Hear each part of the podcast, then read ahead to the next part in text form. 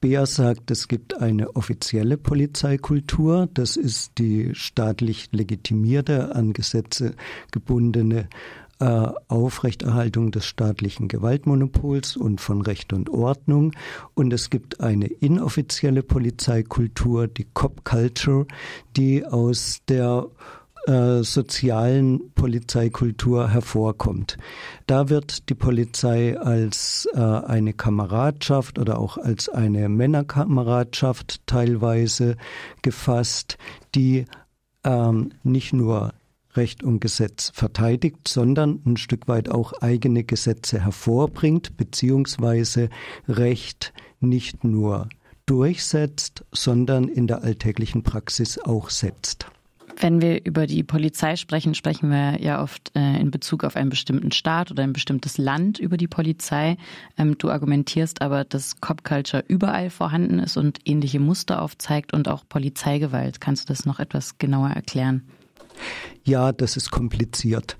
Ich würde einerseits schon ähm, strikt unterscheiden. Es gibt verschiedene Kontexte, es gibt verschiedene Systeme, es gibt verschiedene Polizeien und es gibt grundsätzliche Unterschiede, zum Beispiel, ob eine Polizei äh, sich gegenüber einer unabhängigen Instanz verantworten muss und von der auch sanktioniert werden kann, wie das prototypisch im Rechtsstaat der Fall ist, oder ob die Polizei wie in autoritären Regimen sozusagen eine Alleinherrschaft auf der Straße ausüben kann. Da würde ich unterscheiden. Natürlich, wenn man genauer hinguckt, ist das in sich auch wieder alles nicht so einfach, weil es das Phänomen der Polizeiwillkür in Rechtsstaaten durchaus auch gibt, weil Polizeien auch in Rechtsstaaten sozusagen Nischen finden, in denen sie äh, willkürliche Gewalt auch ausüben. Es ist also alles nicht ganz so einfach. Dennoch würde ich sagen, man muss Polizeien unterscheiden. Andererseits ist Polizei durchaus eine universell gegebene Institution in den verschiedenen Staaten und es gibt auch Muster, wo Polizeien gemeinsame Charakteristika aufzeigen. In der Regel ist die Polizei wertkonservativ und strukturkonservativ. Sie steht dafür, die bestehende Ordnung aufrechtzuerhalten im Alltag, 24 Stunden am Tag. Sie ist oft auf Seiten der etablierten Menschen und sie wird von ihnen auch als ein Schutz begriffen. Demgegenüber gibt es Milieus und Bevölkerungsgruppen, die die Polizei als eine Gefahr begreifen.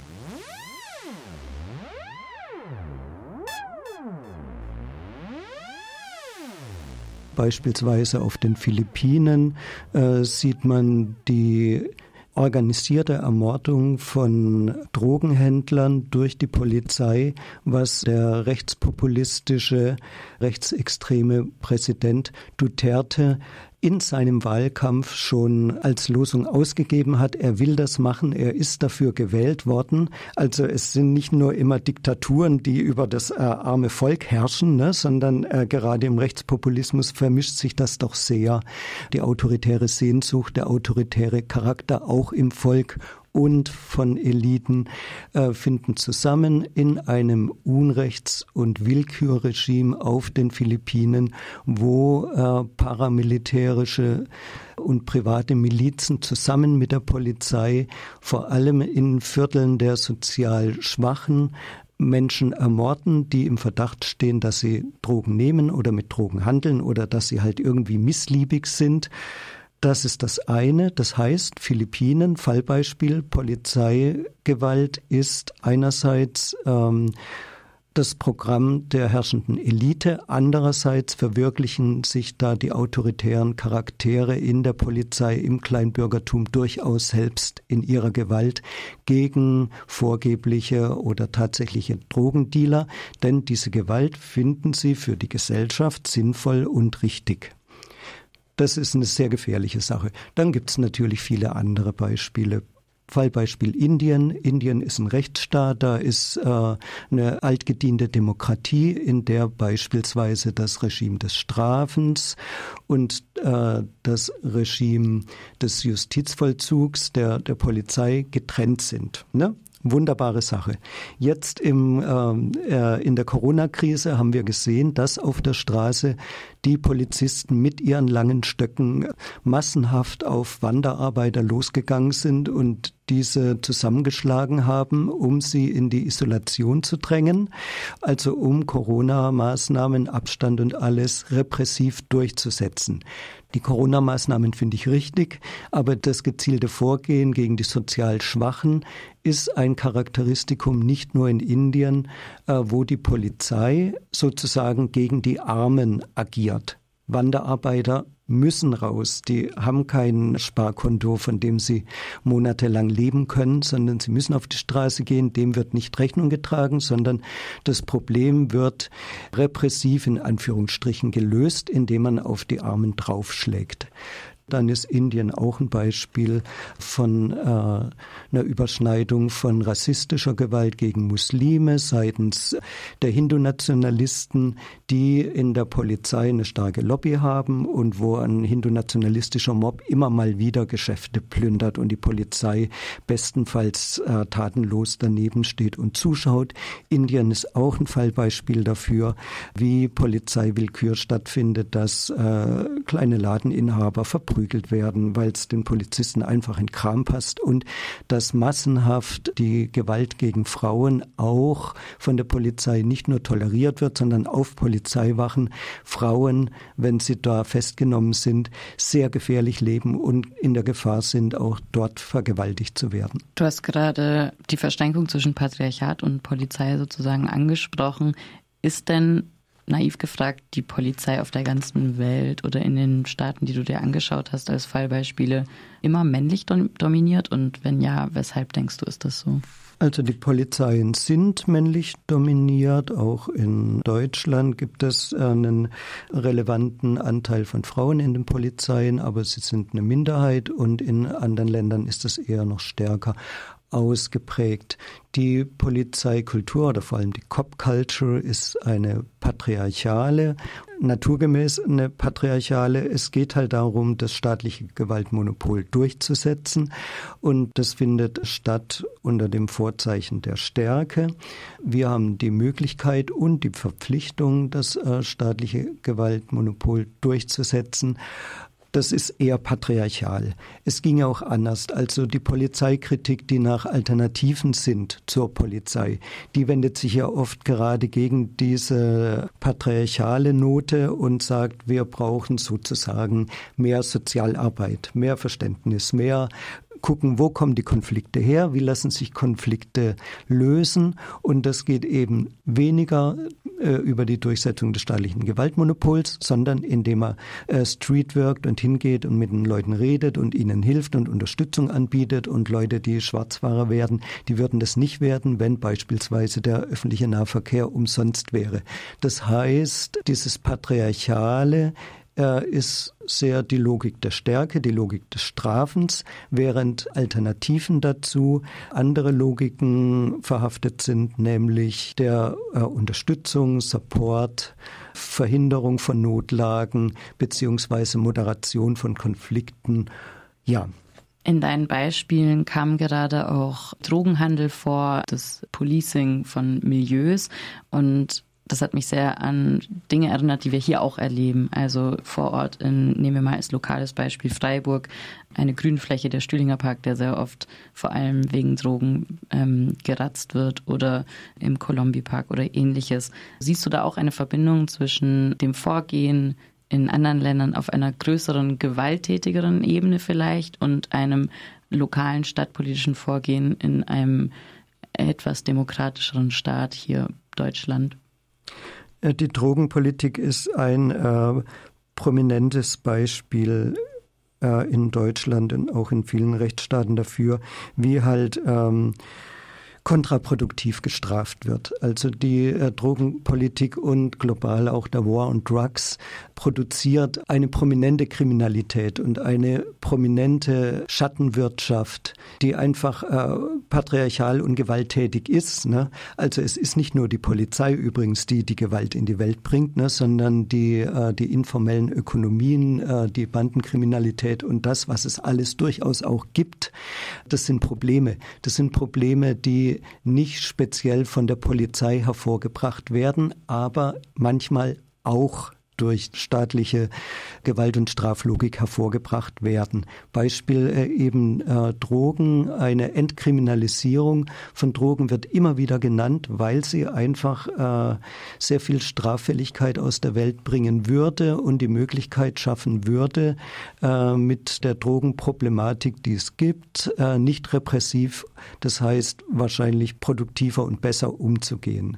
Man würde dadurch nicht Leute produzieren, Bürgern, die überteuerte Drogen sich besorgen müssen, indem sie kriminell werden. Gibt es eine Entwicklung, die du vielleicht ähm, weltweit beobachtet hast in den letzten zwei Jahren, die Polizeigewalt durch Corona-Maßnahmen irgendwie versucht hat, mehr zu legitimieren? Corona-Maßnahmen, die bieten der Polizei natürlich die Möglichkeit, ihr staatliches Gewaltmonopol offensiver und raumgreifender auszuleben. Diese Möglichkeit wird teilweise äh, genutzt. Beispiel, was ich schon sagte, Indien.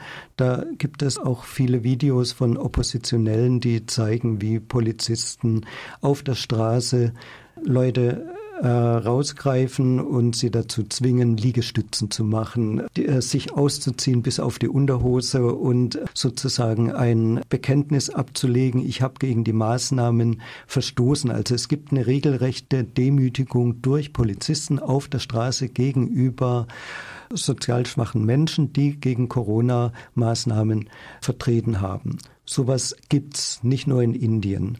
In Deutschland sieht man äh, manchmal völlig andere Geschichten. Da sind die Corona-Leugner auf ihren Demos auf den Straßen ohne Masken, die wirklich menschenverachtend da rumrufen, Corona gibt's nicht. Und äh, die Polizei steht daneben und wir fragen uns dann wieder, hey, warum macht diese Polizei da nichts? Was soll denn das? Also es ist echt nicht alles so einfach. Wir haben das in der IZ3W-Ausgabe über Polizeigewalt auch als ein Thema, dass die Polizei auch immer wieder die Double sind, sozusagen, die den Kopf hinhalten für Probleme, die es in der Gesellschaft gibt. Beispiel äh, die, diese Corona-Leugner, da wird halt die Polizei hingeschickt und denen fällt nichts Vernünftiges ein, aber uns beiden wird es wahrscheinlich auch nicht viel besser gehen. Es ist immer wieder so, dass die Polizei mit riesigen Dilemmata konfrontiert ist und davon auch überfordert ist. Zum Teil, weil sie keine Ausbildung auch haben für die Lösung sozialer Konflikte, zum Teil auch, weil die, die Gewalt nicht ausreicht, zum Teil aber auch, weil es hinten und vorne fehlt an sozialen Absicherungen, an Sozialarbeit, an Alternativen. Ja, das ist äh, ja auch ein Konflikt in, in der Polizeikritik. Es geht ja oft darum, wie lässt sich die Polizei sozusagen zivilisieren? Also wie lässt sich verhindern, dass sie offenes Racial Profiling durchführt? Wie lässt sich verhindern, dass ihnen der, der Schlagstock ausrutscht, wenn sie über den äh, Platz der alten Synagoge gehen und so? Und da widerstreiten sich halt, äh, also auch in, in der rechts, rechtsstaatlichen, ganz normalen Reformpolitik die Ansätze. Die Polizei sagt halt, ne, wir brauchen freie Hand, um agieren zu können. Ne? Das ist doch klar, das sagt auch jeder von uns in, äh, in Arbeitszusammenhängen.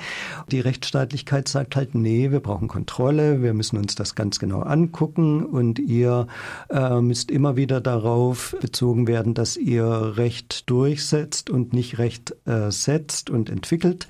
Da ist es dann so, dass es sonderbar schwierig ist, die Polizei sozusagen zu regulieren. Also man, man ruft regelrechte Wutanfälle hervor, wenn man sagt, äh, man muss die Polizei stärker kontrollieren. Im, im Wahlkampf hast du damit verloren. Ne? Da gehen von CDU bis SPD alle auf die Palme und sagen, unsere Polizei schützt uns Tag und Nacht, sie machen einen schweren Job, wir lassen sie im Regen stehen, sie verdienen so wenig, sie schieben Überstunden.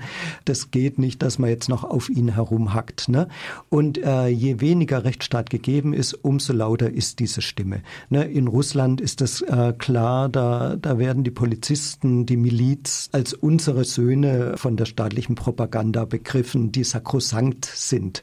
Und das finde ich spannend, immer wieder zu schauen, warum gibt es so eine ideologische Überhöhung der Polizei. Also das ist für mich auch ein großes Thema.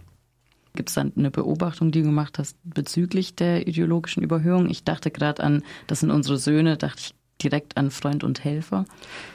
Ja, das ist das obrigkeitsstaatliche Denken äh, aus dem 19. Jahrhundert. Die modernen Polizeien, die wurden im 19. Jahrhundert entwickelt zu einer Zeit, in der demokratische und soziale äh, Initiativen, Parteien äh, und Menschen strafrechtlich verfolgt wurden. Da kommt die Polizei her.